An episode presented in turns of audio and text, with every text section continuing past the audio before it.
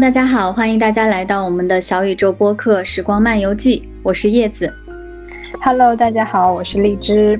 嗯，这一期呢，其实想跟大家聊一个还蛮特别的话题，也是我经常出现在我和荔枝聊天过程中的一个主题。那缘由呢，是最近我在职场和感情生活中，呃，遇到一些因为人格类型的不同带来的这种沟通方面的困惑，所以其实这一期就很想跟大家深入到这个 MBTI 人格特质和以及人格类型，呃，聊一聊我们的在生活中遇到的一些这个话题相关的一些类容。MBTI 其实叫迈尔斯布里格斯类型指标，其实是简单来说，它就是一个十六型人格的一个测试，嗯，也可以叫做职业职业性格测试，对吧？对，大家都会喜欢把它简称为职业人格测试。嗯，对，没错。虽然当时这个话题 MBTI 在我们读书的时候，我第一次接触是在我们读大学的时候，这个话题就已经呃。第一次听说过，然后包括之后还听说在工作中也会去测试 MBTI，去看你是否符合这个岗位。但是它确实就像占星、还有星盘、星座这样的东西一直在影响着我们的生活一样。这 MBTI 的人格好像自从做了以后，我觉得它就会让我们经常的想要去。呃，把自己和他对号入座，我好像就是这样的一个人，我就应该是这样的一个类型的人，所以就忍不住，经常我们自己在遇到事情的时候也会去讨论这个 MBTI。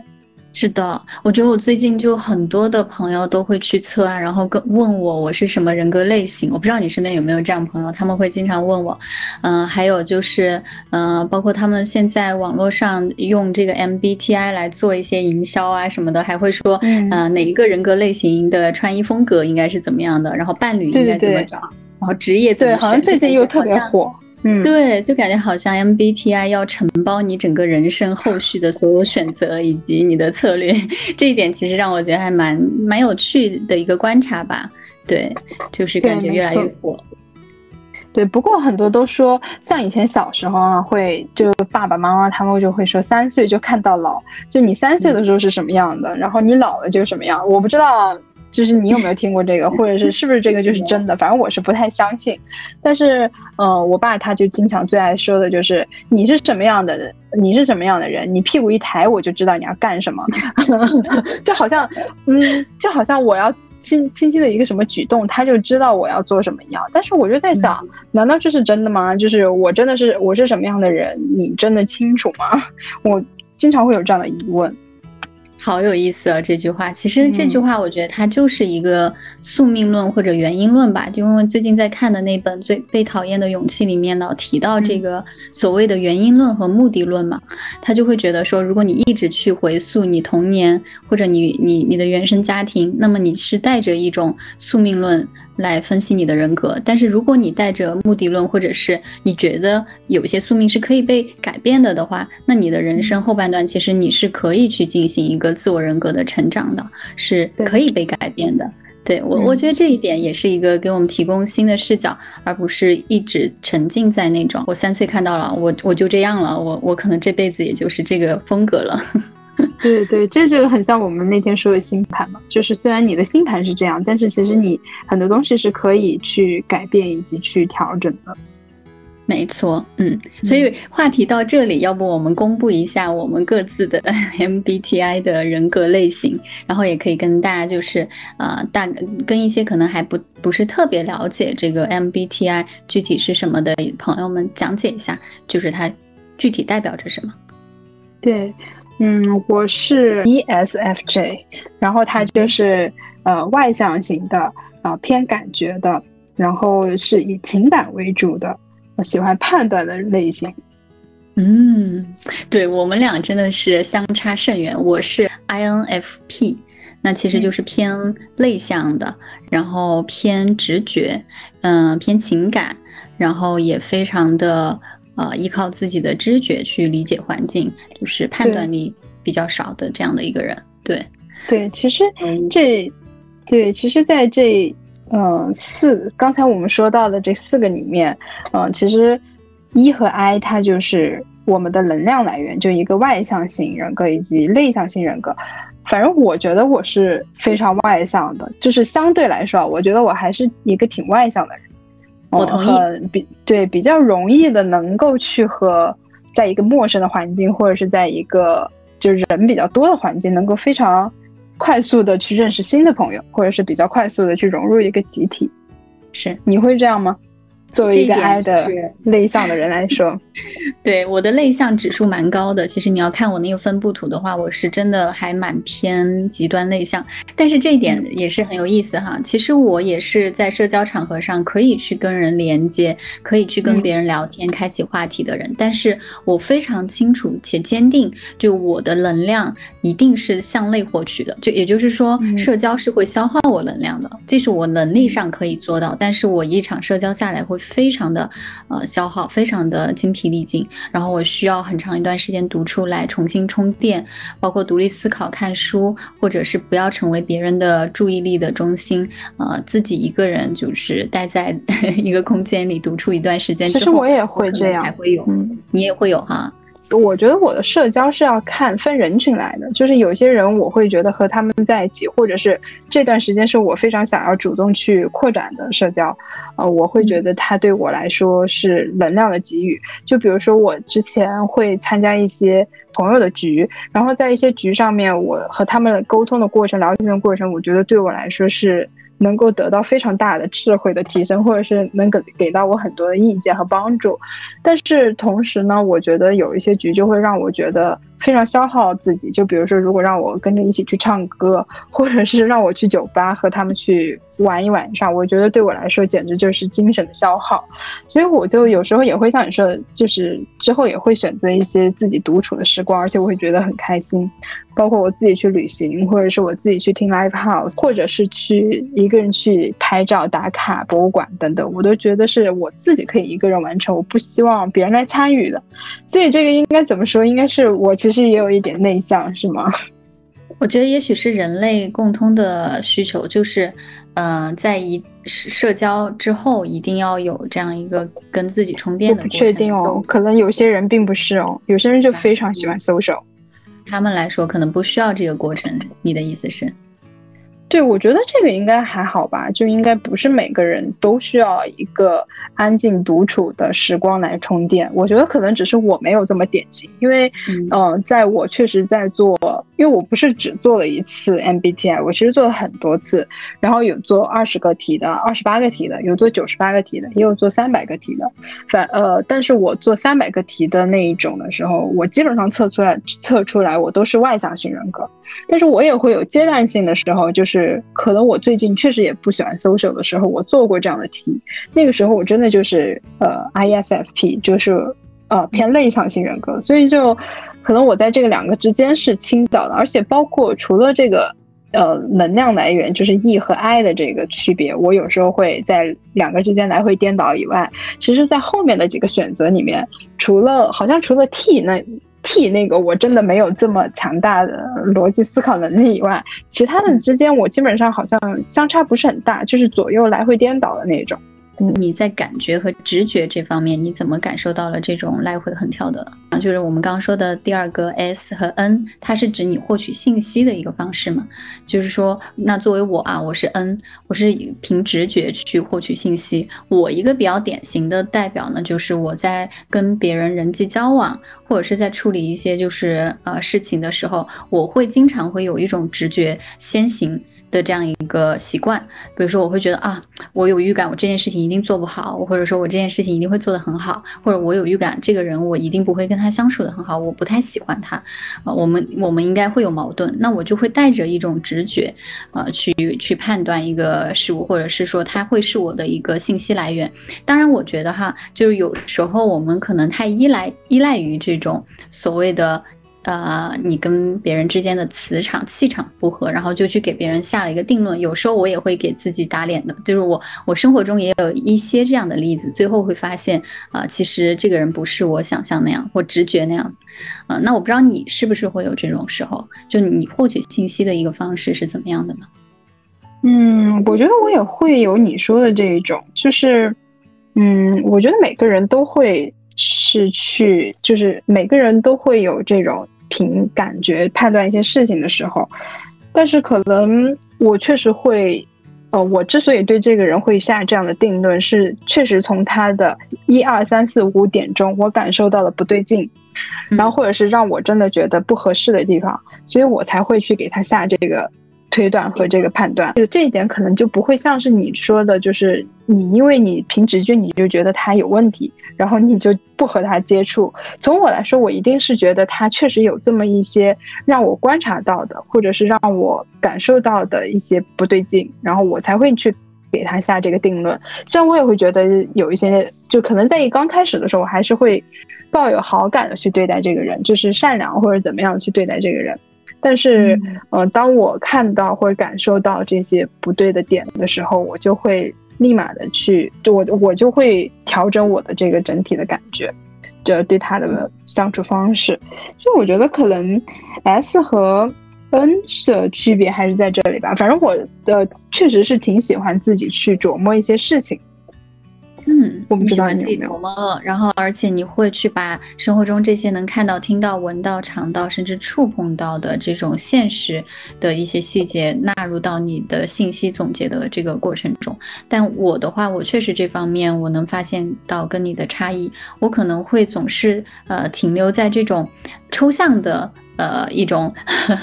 接近于宇宙磁场，或者我觉得我咱俩就是，或者我跟这个人就是磁场不合，或我就跟他没有 sense 到那种契合的感觉，那我可能天然就带着一点抵触。但其实我觉得这一点来说，挺阻碍我成长的，也算是我一直以来想去努力，呃，去稍微做一些调整的地方。因为我觉得他现实生活教会了我这个，也曾经打过我的脸，告诉我不要去带着预判，不要带太多预设。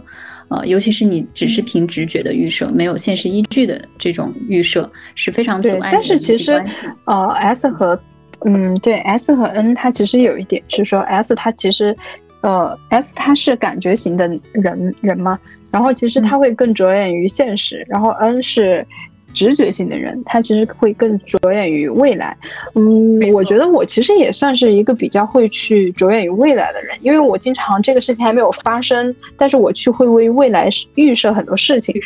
我爸他就说过，这件事情你都没有做，你怎么知道它就会发生什么样的问题？可是我会有一个很明显的感觉，就是因为一些点让我确实觉得它不行，所以说我。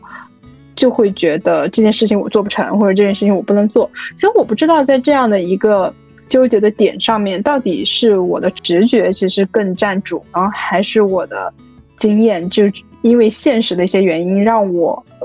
对未来去产生一些怀疑啊。所以我觉得我确实在两个之间，我还是有很多交叉点。这个也是我，嗯，对于这个 MBTI 人格，我就没有办法完全的说，哦，我是不是一定就是这样的人。感到的一些困惑，嗯，好有意思啊！那你就是属于说可塑性最强的一波人，你可你可以根据需任何时候任何需要去在这两者之间做到一个 无缝切换，也不能完全这样说啊，就是我。嗯，因为好久其实也没有去看 MBTI 人格的一些介绍了，而且我也是因为我们这一期要做，我才说那我再把之前的报告翻过来再看一看，然后再去了解一下。我也是在看，就在重新去看和仔细去看的过程中，我发现他其实是说，嗯，ESFJ 的人没有这么适应变化，就因就是。大家会看，嗯，知道我们的最后一个是 J 和 P 的区别吗？它其实是我们做事的方式。呃，J 呢是比较喜欢一些有计划、有决定的，嗯，已经有比较好的一些条理性的东西。但是，呃，P 的话，它就会更圆通，嗯，更善于去变通。我不知道你是不是善于更善于变通的人，或者是更喜欢一些宽松自由的生活方式的人。像我之前一一直以为我其实是喜欢自由的，我不喜欢被束缚。呃，从内心来说，我觉得我也不喜欢被束缚啊。但是，嗯，如果我真的是一个 ESFJ 的人格的话，呃，可能我觉得有。就是节奏性的生活会更适合我。然后我仔细想想，我其实也是这样的人。因为呃，比如说哈，我举个例子，我每一天的生活方式是，我早上差不多都会是六点半或者七点起来。起来以后，我可能会听听英语或者听听播客，或者我就出去锻炼。然后呢，我就去上班。我每天上班的时间都是非常准时的，我从来不会迟到。然后我都会提前到。嗯，中午也是正常的吃饭，然后作息非常正常。到下班回家的时候也是一样，要么我就会去锻炼，要么我就看书，要么我就。嗯，学学一些别的东西，或者自己做一些手工等等的，就是我的生活是非常规律的。我每一天基本上都是一模一样，除了周末，因为周末我一般都会去参加一些活动。然后晚上也是，呃，十一点或者十一点半我就睡了。我就，嗯，现在我基本上都不熬夜，就不会再超过十二点睡。就我每天的生活是非常规律的，而且，嗯，如果你现在跟我说要出差，我会觉得有一点麻烦。虽然我挺喜欢去外面到处看看，但是我会觉得它影响了我的一个日常生活的规律性，所以我就觉得，呃，我觉得这样的一个有规律性、有节奏的生活是让我感觉到非常舒适的。我不知道你会怎么样？你是很典型的 J，那我也是很典型的 P。其实你在刚刚描述这些。有条理，你注重这种有序性的时候，我就能感觉到这种生活会让我窒息。因为我在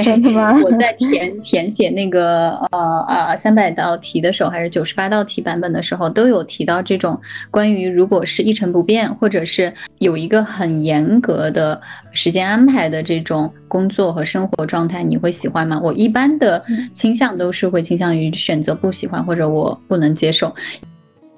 You feel it when you wake up. You feel it in your body. You feel it in your soul.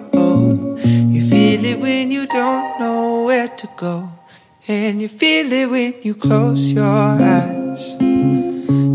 You feel it when you're all alone. Baby, you feel it when you fantasize. You feel it when you lost all your control. 其实我现在换工作的一个最主要主要的原因，也是基于我想要更有灵活性、flexible 一点的呃工作时间。就是说我可以自己决定，我现在想跟嗯朋友出去飞卡一下，我可以如果工作不是很忙的前提下，我可以去做这个事情。然后我可能比如说晚上啊，或者呃晚一点，我可以再去回到工作里。我就不太喜欢那种朝九晚五、限定死的这种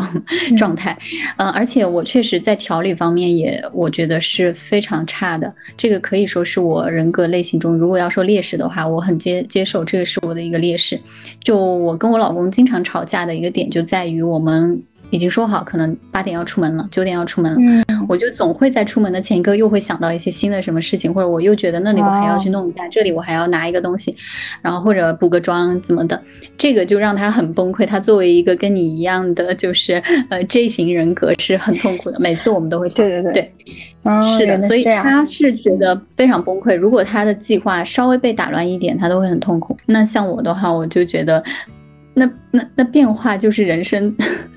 的本质啊，然后我也会非常适应变化。我可以说今就是比如说朋友今天约了我们，明天我们玩桌游，哦，我说 OK 啊。然后明天如果朋友有事情告诉我们说，嗯，哎呀不好意思，今天来不了了，那我我老公就会很难受，他会觉得他又要重新对，我会生气，对对，他要重新计划，那我会一点都不会受到影响，你知道吗？这就是我 P 最典型的，这确实还挺对，挺特别的。对我一点不会生气，我一点都不会受到影响，甚至有时候可能我也是那个会在临临时突然有个新的想法的人，这就是我跳脱的一个点。我是一个非常对，因为我之前会觉得，就比如说我们刚才说到那个上班 flexible 那个时间，呃，其实我也很希望，并且我也很喜欢，就是做一些比如远程工作呀，或者是时间非常自由，可以居家办公，或者是我可以在任何地方办公的工作。但是我会有明显的感受，就是比如说假期。呃，比如说以前读书的时候，假期时间很长的在家，或者是前段时间居家办公，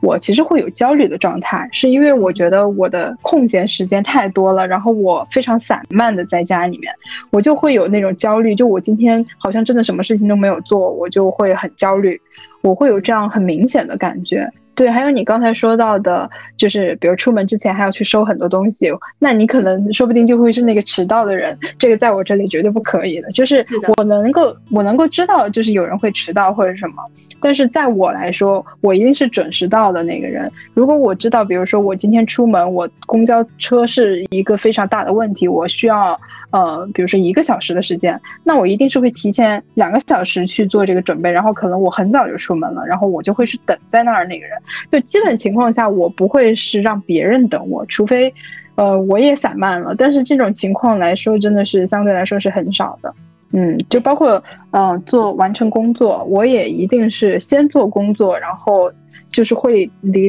嗯离 deadline 会有很长时间的人，而不是把最后的工作放到最后一秒去做的。嗯，我就是典型 deadline 是我的生产力，然后散漫的生活是就是你就是先玩再做。对，然后散漫的生活是我最有创造力、最放松的时刻。对，我会我的创造力是在于我先做完了我已有的工作，然后我再去思考我有没有一些更好的想法。嗯。还蛮特别的这一点，对，是在这一点上，我们俩的差异体现的非常的明显，而且是这真的是代表着两人群中你总能观察到的两种类型吧？你会发现，对，没错，总有朋友是迟到的那个，总有朋友是守时的那个，总有朋友是那种就是一定要提前呃做完功课再玩，然后总有人是玩了才会想到要做功课，而且要赶在 暑假前一刻才会。对对，确实是这样。嗯，然后还有一点是我们刚才没有说到的，就是我们的决策方式，嗯，就是 T 和 F 的这个区别。其实我们两个都是 F，这一点我觉得其实毫无疑问，因为我们确实是情感性，然后很容易与别人产生共鸣、共情的一类人。对，所以我觉得这和我们学习社会工作是很有呃原因的。所以我觉得我们能够很轻易的去感受到别人的感受，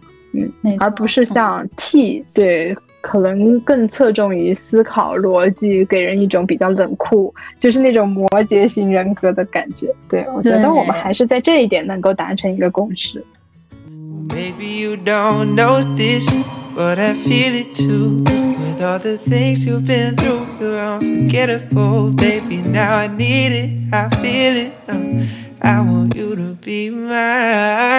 yeah, yeah, yeah. Oh.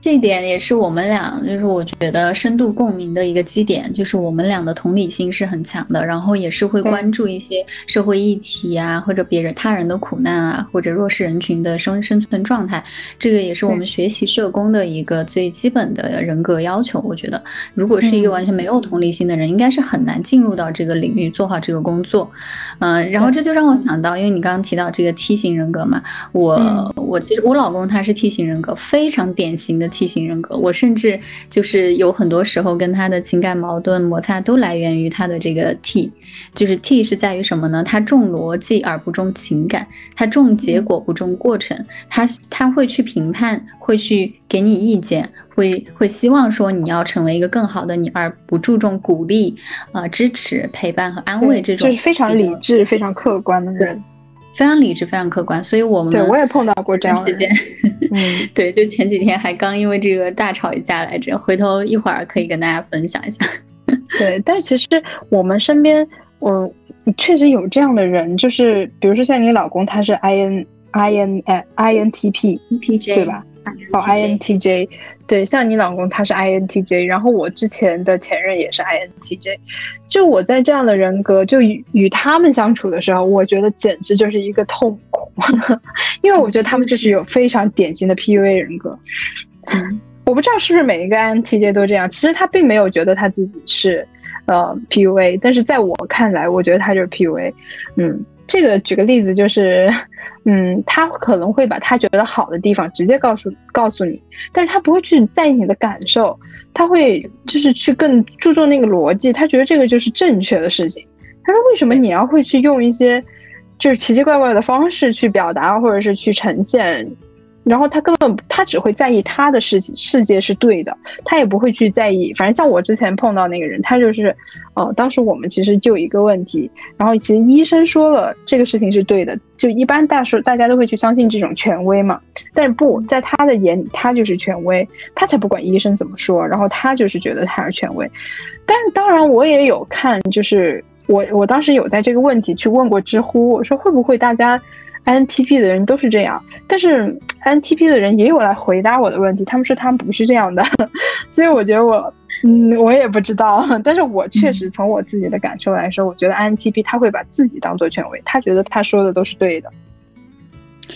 嗯，我觉得这一点在我老公身上也是有很明显的、很很典型的体现，就是嗯，他会有一个对，就像你刚刚讲的，他认为他的那个观点一定是对的，然后他做的事情一定是为你好的。但我我最近因为发生这件事情，我就有在挑战他这种观念，我说。事情在你的角度里也许是对的，是好的，但你有没有想过尝试站在他人的角度，哪怕去想想，也有可能从他的角度出发，不一定是好的。他想要的不是你给他的，嗯，就是说，就是，我觉得他们这种方式更多是站在自我中心出发吧，但很少非常自我中心。INTP，对，INTJ，嗯。嗯，是的，所以 就是其实生活中我们会发现很多这样子的例子，所以今天其实也是想说去通过在我们生活中遇到的这种困惑，呃，借由这些困惑来跟大家一起去去聊。呃，我可以先从我这边就是分享一下我近期遇到的几个还蛮大的困惑。那其实最近的一个就是我。呃，上周六吧，带着公司大概二十六号人、二十七号人的样子去举办了一个比较大型的 conference trip，啊，从我这边出发到丹麦，就瑞典出发到丹麦一日游。那在这个大型活动的过程中呢，其实我是需要同时承担组织者和活跃气氛者两个角色，那我就出现了一个很焦虑、很压力很大的一个状态，嗯，然后当时呢，其实。我就会在想，为什么我会那么焦虑？呃，我觉得我自己其实，在承担组织者这个角色的时候，会焦虑更大于活跃氛围的这个角色。是，我会感觉我在梳理今天的流程，带大家去慢慢进入到我们的，就很有条理的去梳理流程，带大家进入到我们今天会面临的一系列的这些活动的时候，我会紧张，我会我会非常的紧张。嗯，我就觉得这个也算是回应了我 P 型人格，就是没有什么。条理的这个人格特征吧，所以当我都没有调理的时候，我需要 push 自己在呃向大家交代流程这个环节就会非常的 push 自己，然后呃在这件事情上，我感受到了很大的我的人格给我带来的一个困境，呃，我不知道你怎么看待我在这件事情上呈现出的焦虑和压力呢？你在做这这样的活动组织过程中有过类似的场景吗？嗯，就是我觉得焦虑肯定是很正常啊，而且特别是第一次在做这个大型的活动，因为其实这个事情我们其实之前我们还有我们另外一个朋友，我们其实讨论过，所以我们才会拿到这里来去说，因为我们真的感觉到了，可能这个是一个 J 型人格和 P 型人格非常不一样的点。嗯，比如说像我的话，因为可能我平时也经常自己去旅游，或者是我也带我嗯爸妈呀，或者是这种。嗯，朋友呀，一起出去玩儿，所以一般情况下来说，攻略都是我在做。我就对做攻略这种事情是比较擅长的。然后可能以前班上也组织过一些活动，那我也算是组织者。我就觉得我对组织事情其实是 OK 的，我能够比较全面的去顾及到一些大局。当然，肯定也会有细节啊，也会有一些可能忽视掉的地方，肯定也会有。嗯，但整体来说，我觉得对我来说不是一件。难事儿，就是对我来说是一件嗯比较，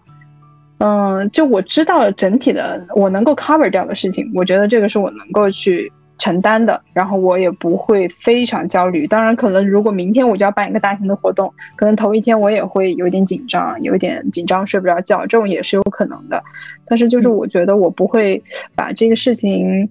嗯，就是过于的觉得它是影响到了我。嗯，就是去怀疑我自己的能力呀，或者是去怀疑我自己，嗯，这个人格有问题呀，这种我一般不会把它作为一个点吧。嗯，很有意思的分享，我觉得，嗯，我当下应该是把这个。呃，过度的影响到自己了，所以我我后来对自己的发挥是不太满意的。在早上的时候，就是梳理流程的时候，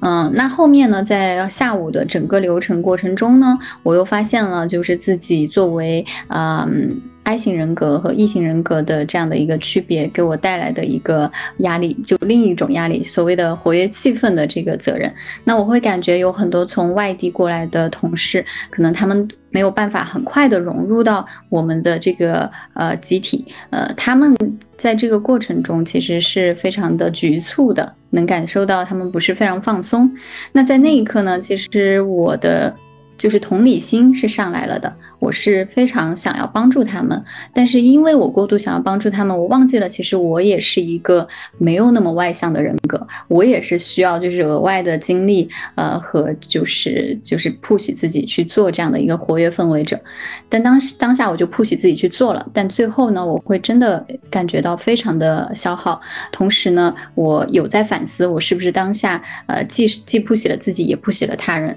就是没有让别人。去自然而然的融入到集体，去 take this time，就是慢慢的，呃，让这个子弹飞一会儿啊，然后让他们慢慢的去积累活动中的话题，打开共同话题。所以这这个是我的另一个观察，就我的人格类型，嗯，带来的我可能不太擅长，但我又强迫自己去做了一个 我人格类型反面的这样一个事情。嗯，我不知道你怎么看这个，你你的社交场合中你的一个状态是怎么样的？你作为外。向人格，我先回应一下你刚才说到的那个，就是陌生的同事去融入这个集体的过程，因为我觉得，嗯，对于我来说哈，就是首先这个可能，你，对你来说其实也一样，就是我们两个可能都是学生会工作的人，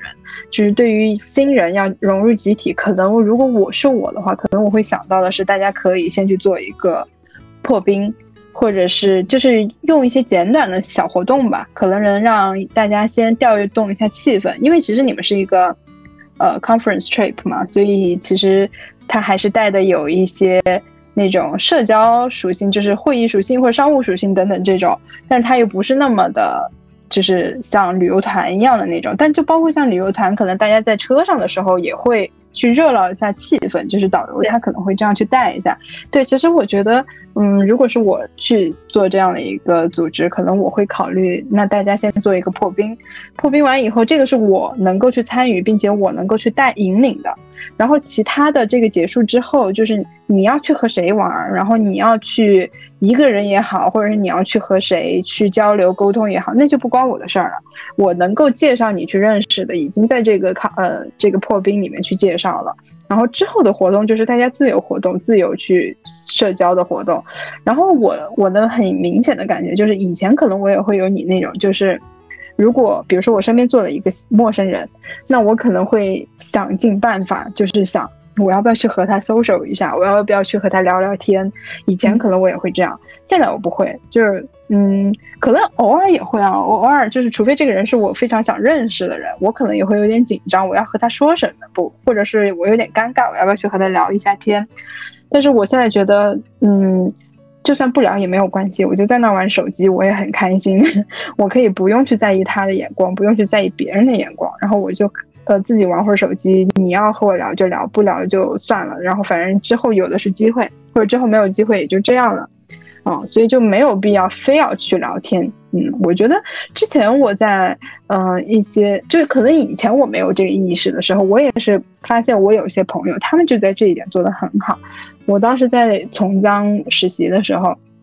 然后我就有同事，他们就是这样的，就在那个饭桌上。我想和你说话，我就说，不说我可以一直在玩手机，嗯，就他也不会完全不 care 别人的眼光，他就做他自己想做的事情。我觉得这一点其实是非常重要的。就是虽然说有时候会让人觉得这个人是不是情商有点低，或者是不太礼貌，但他确实在这个过程中是在做他自己，他自己感觉非常舒服。我觉得那就够了，因为其实你 social 来的东西不一定在之后就会成为一个有用的人脉，然后也不一定它就是非常有意义的东西。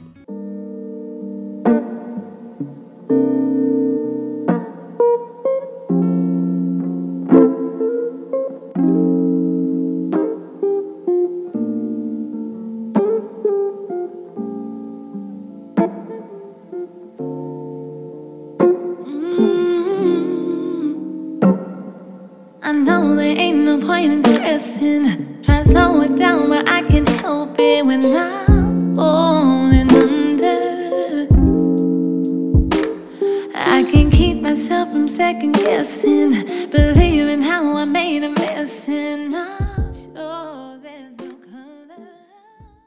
对，社交场合里做自己这个议题是我一直以来成长的方向，就另一个方向。然后我也感受到你刚刚说到的那种，他可以呃自由的选择自己要不要去打破社交尴尬。呃，因为说到这个，我就想到最近看那个《牧野家族》这个综艺里面。就他们就设置了一个如何打破社交尴尬的一次社会实验，他是邀请了张翰和吴永恩，吴永恩就是那个王子文的男朋友 A B C，他让他们俩就是坐在一个户外的很长的一个桌子的两头，那两个人都是 就是相看无言，非常尴尬，在那一瞬间，因为他们很不熟嘛，其实基本上算是陌生人，那。我我的一个观察就是，他们俩其实就是在顺从自己的本来的一个社恐也好，或者你要说呃爱型人格、内向人格的这个本性，呃，他没有去刻意的逼迫自己。那两个人都慢热、都内敛的话，那他们就静静的坐在一起发了发了发呆，然后也会很自然而然的去跟着节目组的要求做任务，但没有去刻意的打破那个尴尬和沉默。甚至有很长一段时间，我看节目组就是拍了他们沉默了大概有个好。几分钟这样子，然后那那边就是女女孩子的两个王子文和容祖儿，他们俩的社交状态呢，其实就很像我平时会去呃 push 自己去做到的，就是比如说呃两个人都发现哦比较有共鸣的点是在婚恋和育儿这个方面，所以两个人就比较努力的去找话题。对，然后让社交氛围热络起来，对，然后一下子进入到那种哦八卦的状态，或者是哎聊聊你你是怎么和吴永恩在一起的，然后我又我我的那个恋爱对象和呃期待是怎么样的之类的吧，就是女孩子们感兴趣的话题，打开了他们这个尴尬的局面。但我会觉得说，嗯，在这个事情上我还挺我对两个男孩子的表表现也还是很尊重的，我觉得他们是一个在做自己的状态。那同时其实。呃，王子文和容祖儿他们的那种状态也是很自然的，其实是嗯没有去 push 自己，而是说啊，我刚好对他感兴趣，我对这个人感到好奇，所以我抛出了这个话题，然后我们正好打开了话匣子，所以其实是一个还对我来说是一个很好的正面例子啊，告诉我们既要做自己，呃，也要说就是呃适当的时候吧，就是嗯逐渐的打开局面，不要去太操之过急。我是这样觉得，因为我会感觉的是，好像这一两年我们去说社恐这个词特别多，社恐和社牛这个词特别多。嗯，对，就甚至有一段时间，就是包括在公司嘛，因为我这个公司其实我在了一年嘛，我们经常也会说，就是我老板，我因为我老板就坐在我旁边，我老板一直觉得我是个社牛。我们公司人都觉得我是社牛，对呀。然后，但是其实我内心，我经常就特别是我刚入职的那段时间，我一直会告诉他们，不，我是社恐。就是要是大家真的是去一个新的局或者什么，我会我会更愿意不说话，然后或者是不那么快去搜 l 我会更多的是去观察人，或者是去观察这个人是不是能够我和他去聊很多东西的人，然后我才会去考虑要不要去打开这个话匣子。嗯，我觉得，所以我是还是介于一个社恐和社牛之间的状态吧。然后，但是我就觉得，像你刚才说到的那个莫野家族的那个例子，就是，嗯，我觉得还是不必非常刻意的去强调自己，特别是在融入新环境的时候，不必非常刻意的强调自己需要立马或者是，嗯，迅速的去融入一个集体。我觉得就找到自己合适的状态。然后，比如说像有些人，他们就是。对，和自己和节奏，就我有一个莫名的感觉哈，就是如果我进入一个新的团体，然后我第一个认识的人，他往往最后不会成为我最好的朋友，甚至也就是萍水相逢。但是慢慢之后，我认识的，呃，重新认识的另外的新的人，或者是慢慢发现的一些新的人，然后他会很有可能会成为我的。呃，best friend 就是非常神奇，但是我经常会有这样的感受，嗯，所以有时候快速的社交不一定那个人就会是你成为可以呃经常去聊天的人，反而是一些经过慢慢的沟通或者是慢慢的打开心扉以后认识的人，你才会发现，哎，我们好像呃有更多的相似点，嗯。嗯，我同意你说的这个观点，因为我在我的交友经验里面也会发现，我的 I 型人格反而会给我带来一些好处，就在于我可以通过漫长的时间，嗯，跟一个人去虽然很慢热，但是逐渐深入的一段关系，去更深刻的建立一些友谊。相对一些可能，呃，E 型人格更容易有一些浮在表面的呃人际关系，或者看着朋友很多，我可能会是有那么一两个，呃，就。就是可能知己朋友，但是真的会友谊持续时间非常久，而且走到的深度会很深的这样的一些友情。我觉得这个对我来说，至少啊，我会感觉它给我带来了好处吧，某种程度上，嗯，让我意识到哪一些朋友是真的可以交心的。对，嗯，那还有我刚刚想要澄清一个点哈，就是我会发现，当我在聊到这个外向、内向、社社牛、社恐的时候，嗯，还有一个点没有去，我我我没有在一开始去给他理清。我觉得在我这次组织活动中，呃，我的这种。呃，希望自己去活跃氛围的一种意愿是出于工作中的需求，但是像我刚刚说牧野家族哈，或者是一些其他的社交场景，更多的是可能是我们生活中去自己去结交朋友的，出于自己的这个本能的意愿。嗯，那这两者之间其实还是有区别的。我觉得如果是在工作中的话，它更像是一种你对自己这个工作性质的认知，你觉得自己的这个工作性质是要求你去做这个情绪劳动，提供情绪价值，所以你会希望，即使自己是个。相对内向的人格，但毕竟你被放在这个工作岗位上了，你还是希望自己能表现的稍微好一点，所以你会有这个 push 自己的一面。对，但是在生活中面向自己的朋友圈的时候，我觉得你可以完完全全的就是啊 behavior，就是做自己，然后以你自己的真实意愿去结交朋友，嗯，然后也遵从自己人格类型的本来的样子也好，或者是呃你自己舒适的状态吧，应该来应该这么说，对。因为就像你说，你也会在这个社牛社恐中，根据自己的意愿来或者自己的状态有有变化的时候嘛，我们也要接受这种啊变化。对，嗯，确实像你说的这个，我也会觉得比较矛盾的。就可能，呃，如果你是一个明明非常 social 的人，但是你不得不去做一些很安静的工作，嗯，或者是你非本来是一个很安静的人，但是你不得不出去应酬。我觉得这个真的应该提早意识到这是不适合自己不适合自己的东西，然后说不定我觉得你就可以，呃，考虑一下换条路。对我觉得这样会不会让自己更放松一点，而不是因为生活其实只是呃其中的一部分，其实工作占了我们很多的时间，基本上就是我们的。主要的一个，至少每天八个小时，我们是要和工作去度过的。如果这个工作让你这么不开心，然后你比如说每天晚上都要去应酬，但是你其实根本不喜欢这件事情，那我觉得是不是就要去考虑一下？对，其实这个并不适合你。嗯嗯，这一点提醒的很好，我觉得就是我们。学习或者说了解 MBTI，呃，以以及类似这种人格类型，我们也是为了了解自己，更知道自己要什么，不要什么，喜欢什么，不喜欢什么。那其实是为了目的，最终的目的是让我们可以生活的更好，呃，然后包括我们工作的目的，其实也是为了让我们生活的更好。所以一定要忠于自己去做一些选择。所以当时荔枝跟我提到了这一点的时候，我觉得挺有意思的。也许我可以更多的。就是让自己的生活放在或者工作都放在自己擅长或者更喜欢、更投入的事情上。对于那些不擅不够擅长或者是还呃不够 enjoy 的事情的话，呃，你可以把它保持在一定的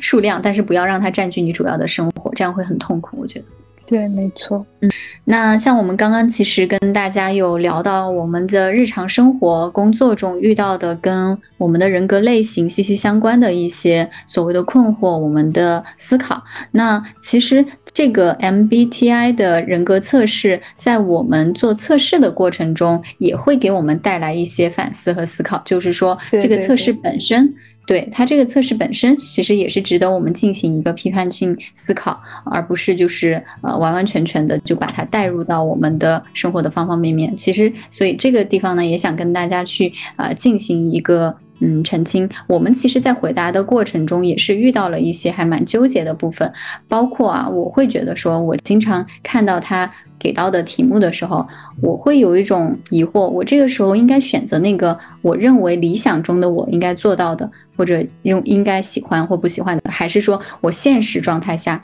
自己真实的想法，我我也是会觉得，就是在做的过程中，我觉得问题还蛮多的。因为，比如说，像可能二十八道题的时候，你不会有太多的这种感觉，但是当你做到三百三百个题的时候，你又会觉得它其实一些问题问的非常本身就比较模棱两可，然后也没有一个非常清晰的界限，就是它是在呃极端的 A 和极端的 B 中间，你要去做一个选择，然后你就会觉得我好像这两个都。不完全是我，然后所以我就必须在里面去挑一个。但就像你刚才说到的，一个是理想化的自我和一个现实状态的自我，就是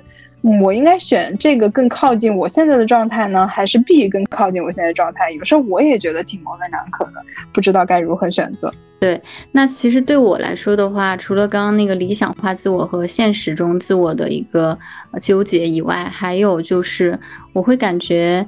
嗯，有一些方面我可能会觉得选这也可以，选那也可以，其实差不太多。我的感受上，那甚至有可能，就像你之前提到，你社牛社恐也是要根据你某一个阶段的状态来定。就是你可能这一次做的时候是这么想的，那再过一个时间或者经历过一些事情以后，你再来看待一些问题，又会是另外一种看法。你觉得呢？对这个我也会有感觉，就是，嗯，所以我就不知道 MBTI 这种人格类型是应该多测几次呢，还是测一次它就代表了很代表了之后？因为我知道像这个，它之前是叫做职业人格嘛，就是它可能是在你找工作之前，然后 HR 会给你让你去做一下的。可是这个真的就代表完全是我吗？难道我在工作中我就不会有别的变化吗？所以我就觉得他怎么能就一非常的定性你就是这样的人？嗯，对，所以我们其实想跟大家聊这些在做测试过程中产生的疑问呢，是因为我们希望说让大家也是持一个批判的呃角度来看待它可能给我们带来的好处，对，可以帮助我们认清自我，但同时也不要忽略了它可能会给我们带来的一些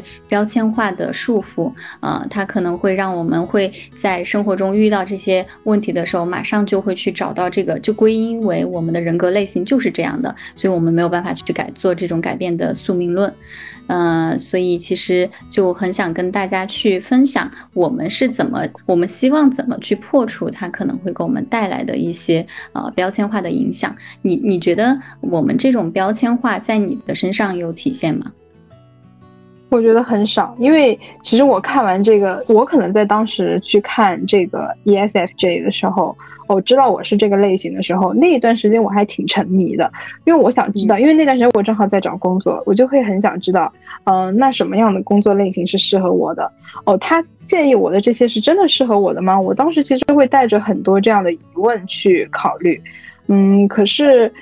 在之后我丢除这些以后，就是我还是凭我内心的感觉去走的时候，我可能就把这个。ESFJ 这个抛到了九霄云外，但是我可能平时影响我比较多的，还是我会觉得啊，我是个双子座，或者是我现在知道了我的上升是个天蝎座，那我就可能会带着这些标签去看自己。不过我不会就是去在一些事情里面去把这个 ESFJ。这样的人格去代入，会觉得我这件事情做不好，是因为我是一个外向型的人，就是我没有办法沉静下来去读书，是因为我是一个外向型的人，我喜欢出去 social，我并不会去这样子去代入问题，呃，我不会去说我这个活动我组织的不好，是因为我是一个 P 型人格，呃，而不是一个 J 型人格，所以我没有他的 J 型人格那种组织能力、计划能力、时间管理能力，嗯，我觉得我对这方面倒是还好，可能我还是。比较满意我的状态的，就是我虽然是一个 ESFJ，就是他好像是一个比较大众型的，就是很多大部分的人都是这样的人格，所以我就会觉得，嗯，好吧，那既然反正我也是挺大众的，我也挺满意我是这样的人的，而且我的代表人物好像是希拉里，我也觉得挺开心的，所以我就会觉得，嗯，我也挺满意的，我觉得我就是这样的人，所以我挺满意我的状态，我就不会把。一些可能比较负面的东西带入到我对整个这个 MBTI 的，或者我对我自己的一些判断上面去。嗯，说说明其实你是一个很自信的人，你没有觉得自己的人格类型、人格需要去被修正，或者需要被有很大的一个调整。我觉得更多的容易把这个东西标签化的自己，或者带来负面影响的，我可以从我的这个经验呃分享一下，可能就是还不够自信吧，呃，可能还不够确信。其实我也没有这么自信，但是我。我感觉我其实挺喜欢我自己的，就是我也会喜欢别人或者是羡慕别人，但是我本质上我觉得我还是比较喜欢自己的，而且我非常清楚自己知道自己是什么样的人，嗯，就优缺点我非常清晰，对，嗯，这一点就是我觉得可以避免它带给我们标签化影响的一个最基本的，对最基本的对自我的认知啊。那其次呢，我觉得还有你也应该要认识到。可能另外一种类型，包括我原来我可能比较羡慕外向型人格，我羡慕那些有条理、有计划的人，我会有这种啊别人很好，但我不好的这种错误的认知，导致了我的不自信。但其实你应该要去调整到的心态就是，你要相信外向型人格有他的好。那我作为内向型人格，比如说像我刚刚提到的，我更有可能发掘发掘出一些深度的友谊、深度的情感连接，那他也是我我的好啊，我的人格类型也会给我带来好处，我也我。我也是一个很好的人。那当你有了这种想法之后，你停止去跟别人比较，你才会真真正正的避免。啊，陷入到这个圈套或者陷阱里面，不断的去跟别的人格类型进行比较，然后让自己更加的自卑。所以这是我们希望说可以让大家避免的一个点，也是我自己呃经验里面，我因为得知自己是 INFP 之后，有过不接纳的阶段，甚至现在我可能也没有完全接纳。但是其实我不懂你为什么不接纳，我觉得你可以去说一下你为什么不接纳的原因。因为在我看来哈，我会觉得 INFP 的人是一个。充满了就是灵性的人，就是比如说你可能会有一些创造力，呃，像我们另外一个朋友，然后包括像上次来参加我们占星的易学，他其实也是 INFP。我会觉得这样类型的人格，就是他一是能够沉得下心来去做，呃，一些喜欢的事情，另外是也具备一些灵性，比如说喜欢画画，或者是能够去做一些。呃，探索内心世界的东西，其实从我来看来，我是非常羡慕这样的人的。我觉得他是灵魂是有趣的人。嗯，但是可能在你看来，你就总是看到的是对 MFP 不好的地方。然后包括像上次我们在聊占星那一期的时候，你说到巨蟹座，你可能第一反应也是觉得说到巨蟹的不好，比如说敏感呀，或者是容易受伤，情绪比较脆弱。但是在我看来，我会觉得这个星座是一个非常有光环、母性光环的那种，嗯，存存在。对，至少这个东西是我没有的，所以我觉得它是非常好的。嗯嗯。嗯，对，所以我觉得他。让我联想到，就我前段时间也有看一个播客，听一个播客博主，他就讲他自己完全接纳不了自己 INFP，然后，然后今天我在刷豆瓣的时候，也看到一个 INFP 小组里面有一个人发布的帖子，说知道自己 MBTI 是 INFP 之后，我打算去死，就是很很极端啊。当然，我我可能没有这么极端，但是我在观察和思考为什么 INFP 让这么多人很困扰。那我在读像这个说我打算去死的这个人，他就。有一个，他就有一段是这么说的，他说：“呃，我觉得我成为这个人格，好像是一个天生的性格的残疾人，我永远过不好，永远要受人伤害排斥，完全站在人类社会的对立面。呃，因为寿命最短的是 INFP，自杀率最高的是 INFP，身体最弱的是 INFP，对，导致抑郁地位最低的是 INFP，孤独终老抑郁的也是 INFP。然后你知道，他就会疯狂的给自己，你看他贴了多少个标签，全是觉得都是。”在自己人格类型上给自己贴上的，然后他甚至觉得都是因为这个原因，所以他没有办法去脱离掉这种悲观的人生论调。那我会感觉，就像你刚刚提到的，他们可能或者包括我曾经的我，包括。呃，时不时会陷入这种嗯矛盾心理的我，也是看到的都是他带给我们悲观的那个部分，但是忘记了我们嗯曾经因为他而获得的一些好处，以及他保护了我们的那个部分。所以嗯，甚至就是像我就有有内向，作为内向者有灵感和敏感这一个部分，也让我链接到了很多的很好的朋友啊，包括你，包括呃我们的另外一个 INFP 的朋友，那都是为我的。生活提供了很多美好的可能，甚至是别很多人其他人享受不到的那个部分，所以我觉得是我们的社会吧，可能从我们从小就会有一些呃比较鼓吹也好，比较鼓励大家去社牛，去做一个社牛，去啊怎么高情商发言，怎么会来事儿，你会去接触到很多的信息，包括媒介，包括这种豆瓣啊，还有很多的这些呃信息都会想要告诉你，外向的人。会过得更好，内向的人、悲观的人，或者怎么说，就 INFP 这样的人，他不会过得好。所以，所以这种这种环境带给我们的呃自我洗脑吧，也会让你走不出这个困境。我不知道你怎么看这种所谓的我们社会总是在鼓吹的这种外向人格，呃，可以在现实中过得更好的这种论调。嗯，我的感觉就是在你当你说这句话的时候，我就觉得是错的。所以我觉得可能就像你刚才分享的那段话一样，就是可能 INFP 自己会给自己设定很多框架，觉得自己是悲观的情绪主导。但是我在我的感觉来说，我觉得，嗯，我就是 INFP 又怎样？我可以去自然里面，我可以当，我可以看天看地，我觉得那也不错。就是你完全没有必要去在意别人的眼光。然后你就过你自己不可以吗？我就喜欢自己独处，我就不喜欢和别人社交，不可以吗？我觉得可以啊，完全可以啊。当然，我也承认啊，就是可能在有一些事情上面，可能外向的人他会更容易去解决问题。就比如说，像我记得当时我是在哪里听到，我忘了，就是好像是有一对夫妻，他们都是非常内向的人，而且平时好像都没有什么人脉。然后，但是当他们遇到一个问题的时候，嗯，就。没有办法解决，因为他们两个都非常内向。最后这件事情的解决是，好像是是这个男士的男生的爸爸，然后他帮他们去呃求找了人脉，还是求了什么情，然后这个事情才得以解决。但是完全靠他们两个内向的人来说，这个事情他们是没有办法去解决的。所以就是可能在内，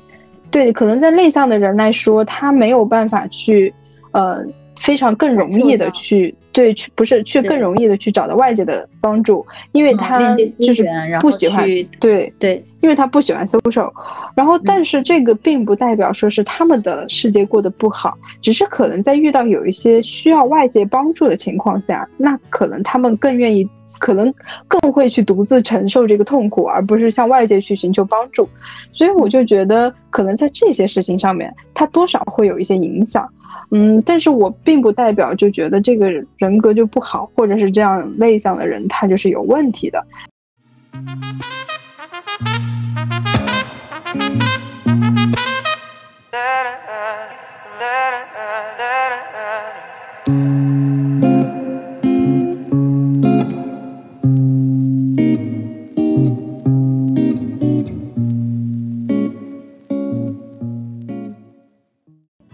我觉得，就是包括像我们为什么要去讨论 MBTI，就是到最后，嗯，其实这个话题我们之前也是说过、聊过了的。然后我们也是会，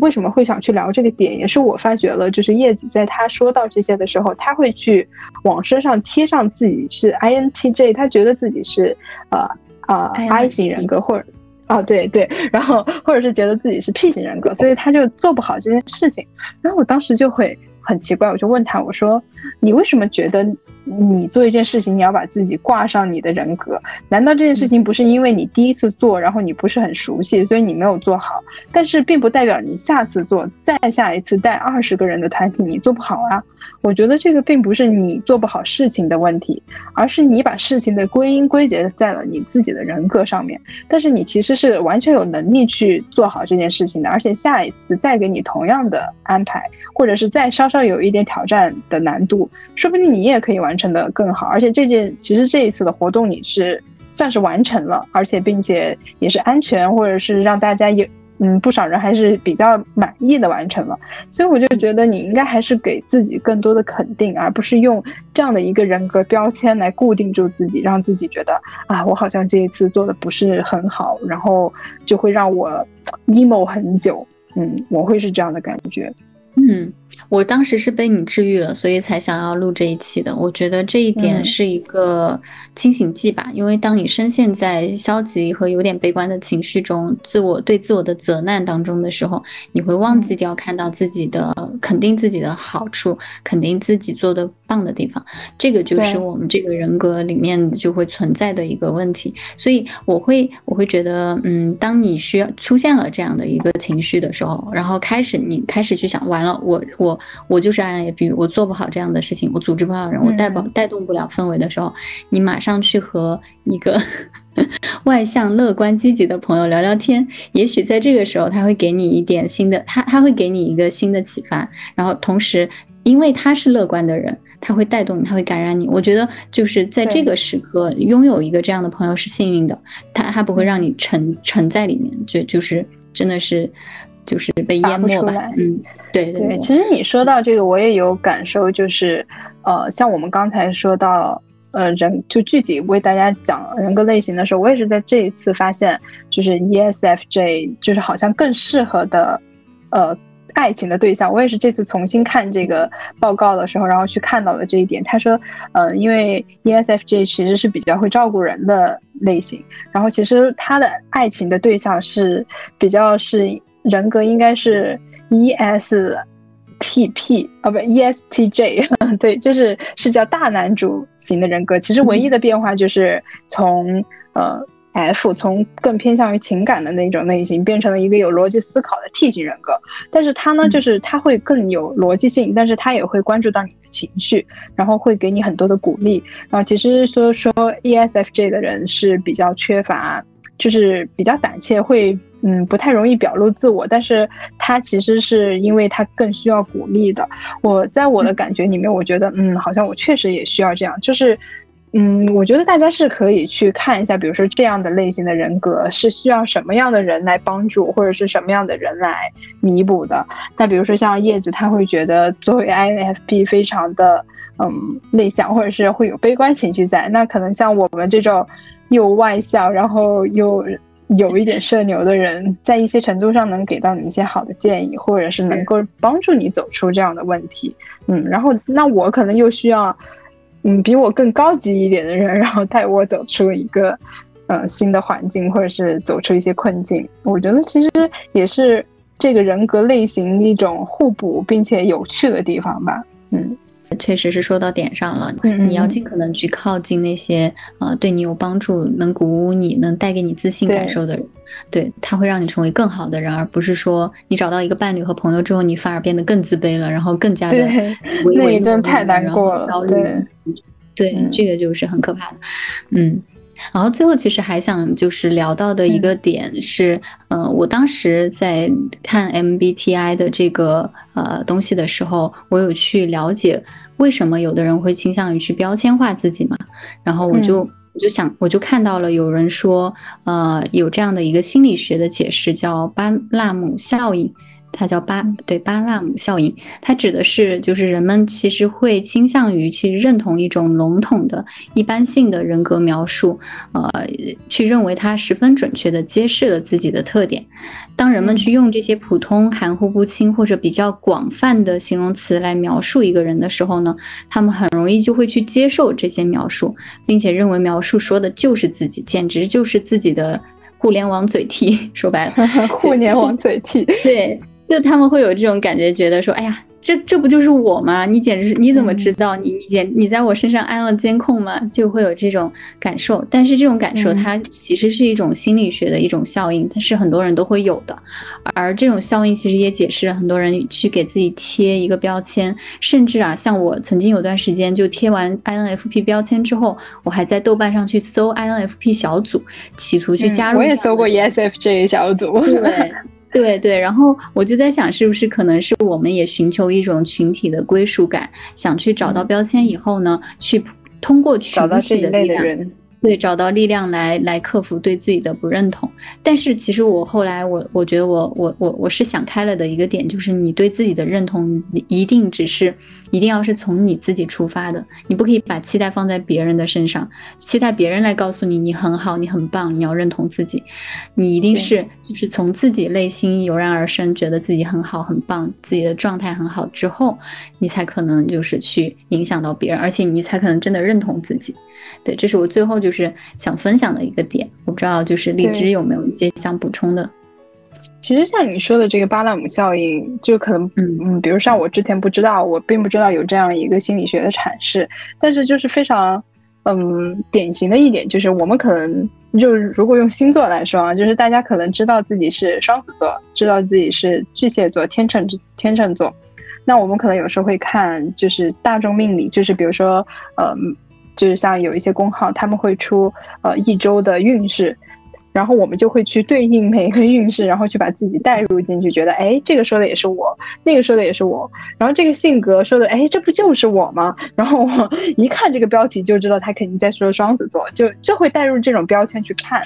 但是我觉得这个东西它真的是你吗？就是可能有一些点是你，然后你换在另一另一个星座或另一个人身上，他也可以去说得通。就是这个就是大众命理或者是这种比较宏观的东西来的。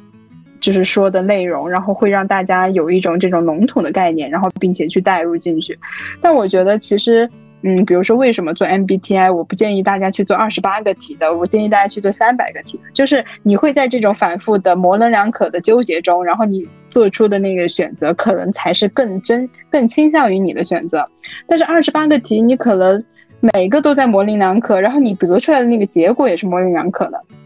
然后，所以你就。一不小心，你就是随便做了一个题以后，然后你又把自己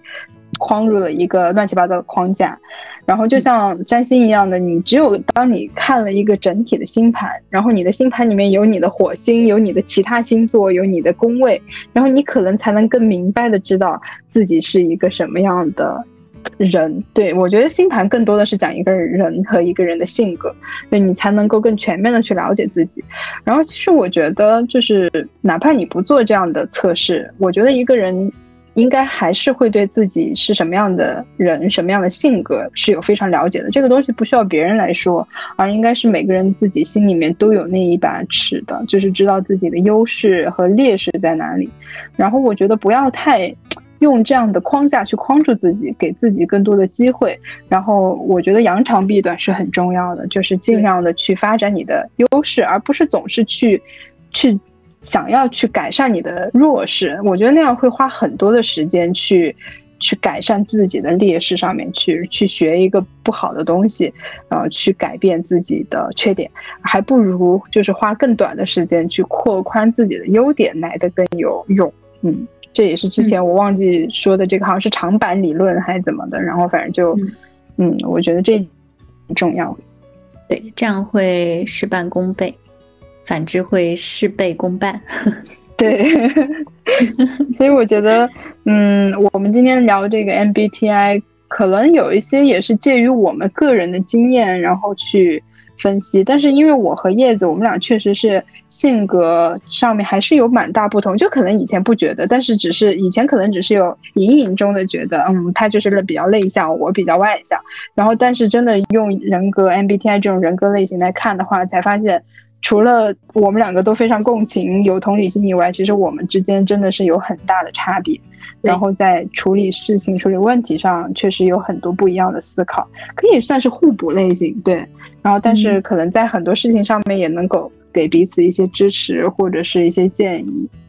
是的，嗯，所以我觉得就是刚刚聊到我们最后的这个点，关于我们要。